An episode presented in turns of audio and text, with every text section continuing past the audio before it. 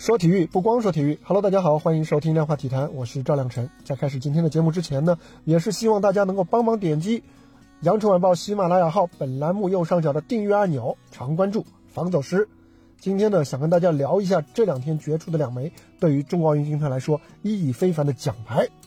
今天啊，国际田联旗下的独立调查机构田径诚信委员会发布公告称啊，二零一二年伦敦奥运会女子二十公里竞走冠军。俄罗斯选手叶莲娜·拉什马诺娃因为违规服用兴奋剂而被取消成绩，这个决定呢，很可能将令三名中国选手千阳师姐刘虹和吕秀芝包揽伦敦奥运会该项目的金银铜牌。当时的亚军千阳师姐呢，将递补成为冠军。二零二零年啊，由于此前获得伦敦奥运会该项目第三名的俄罗斯选手当时就已经被查出了服用禁药，广东名将刘虹当时就是已经从第四名递补拿到了铜牌。而如今呢，他可以再进一步夺得银牌，而吕秀智则有望递补拿到铜牌。除此之外呢，刘虹还有望递补2013年世锦赛女子20公里竞走的金牌，从而成为该项目空前的世锦赛四冠王。而就在一天之前啊，中国田径刚刚获得了另一枚重量级的奥运奖牌，汤新强、谢震业、苏炳添和吴志强组成的中国男子4乘100米接力队，因为东京奥运会该项目银牌得主。英国队的队员乌甲药检不过关，中国队呢获得了国际田联的官宣，正式获得了这个递补，获得了铜牌。而这呢也是中国选手在奥运该项目上的历史性突破。这两条消息啊，对于中国体坛来说都是非常重要的好消息，但是呢，他们激起的反响却颇为悬殊。在社交网络上，苏炳添和他的队友们的收获显然是更受到关注。最主要的原因啊，在于这一枚奖牌的时效性更强。最新的段子不是说嘛，苏炳添在二零二二年拿到了二零二一年举行的二零二零年东京奥运会的奖牌，啊，去年八月啊，英国选手乌甲就已经传出药检不过关的消息，随后呢，从闭屏检测核实，国际仲裁法庭在二月十八日正式做出了宣判，取消英国队银牌的裁决，一直到如今，国际田联正式确认，这一整套流程啊，走的比往年国内外类似的案例要快了很多。在我之前的节目里面就曾经提到过，奥运会的奖牌递补啊，往往需要耗费好几年的时间。巩立姣二零零八年北京奥运会的第五名，后来第一补是拿到了铜牌，全程一共耗费了十一年之久。而刘虹此前的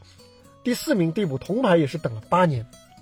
就像我之前期待的那样啊，国际奥运会的国际奥委会的流程在加快，中国男子接力的这枚铜牌递补速度之快是罕见的。这不光是因为技术的提升，不光是因为中国田径协会啊的话语权的提升，哎，不光是因为在铁证面前乌甲和英国队放弃了上诉，也和国际反兴奋剂机构、国际体育仲裁法庭、行业协会乃至国际奥委会提高了办事效率有关。仲裁速度的提升啊，让苏炳添和队友们得以在人们对东京奥运记忆还很鲜活的时候，在官方记录层面锁定了这一枚历史性的奖牌。相比起来啊，千阳师姐虽然也得到了自己应得的金牌，但是毕竟啊，如今距离伦敦奥运会已经过去了十年之久，人们的反应啊，终究会随着时间的久远而变淡。千阳师姐如今得到了公正，但是这公正迟到了，而且是对她造成了不小的伤害，因为这意味着她整整少了十年奥运冠军的身份。在这十年当中，她既无缘奥运冠军身份可以带来的丰厚的物质奖励。和更好的发展空间、行业地位，而且对于运动员本人来说，长期以来他很可能也是把自己在伦敦无缘金牌视为自己发挥不佳或者实力不足，从而错误的估计了自己的实力，被遗憾和自我怀疑困扰折磨，这些都是完全没有必要承受的，他完全没有必要去承受的痛苦，所以啊，说这是被偷走的十年毫不为过。七阳师姐在得知消息当后的这个发言也是令人动容啊！她说：“足足过去了十年，以这样的方式迎来了我的奥运冠军。得知消息后，我既开心又难过。开心的是我能成为自己心中的冠军，开心我可以拥有奥运金牌。虽然很多事情已经过去了，也不会拥有，但我有证明自己的奖牌。难过的是，我没有感受过冠军的样子，没有得到奥运冠军的光环。虽然光环只是一时的，但那一刻的光环。”我也想拥有，即便这十年很多事情已经无法弥补，至少千阳师姐应该获得站上冠军领奖台的权利。据中国国家田径队透露的消息啊，国际奥委会将通过中国奥委会对男子田径队进行奖牌补发仪式。仪式呢，可能在国际奥委会正式宣布奖牌递补之后的十二个月进行，也可能在下一届奥运会进行。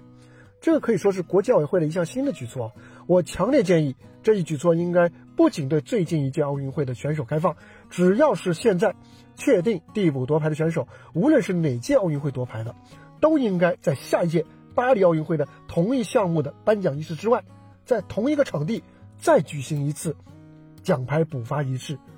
要知道这些年运动员的损失可能是弥补不了，至少我们在奥运比赛的现场让他们站上领奖台的愿望得到满足，完全应该帮助他们实现这样一个愿望。我觉得这是对他们最起码的一个补偿。如果没记错的话，七七阳师姐还是首位啊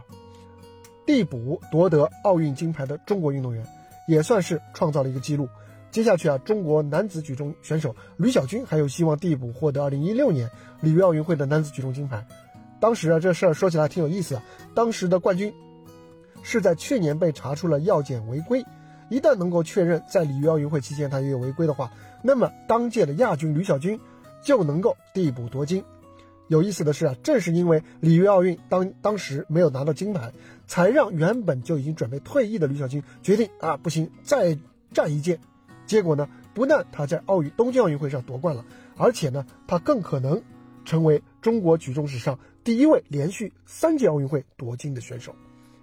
让我们祝贺齐阳师姐刘虹、吕秀芝，也祝贺汤新强、谢震业、苏炳添和吴志强。正是他们的默默拼搏，不断超越自己，将自己的潜力发挥到最大，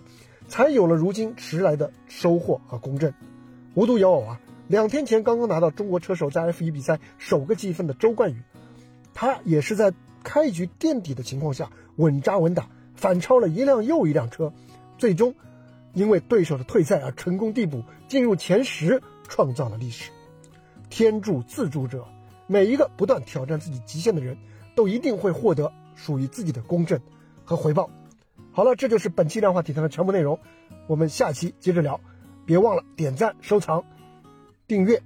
和我互动留言，我们下期接着聊，拜拜。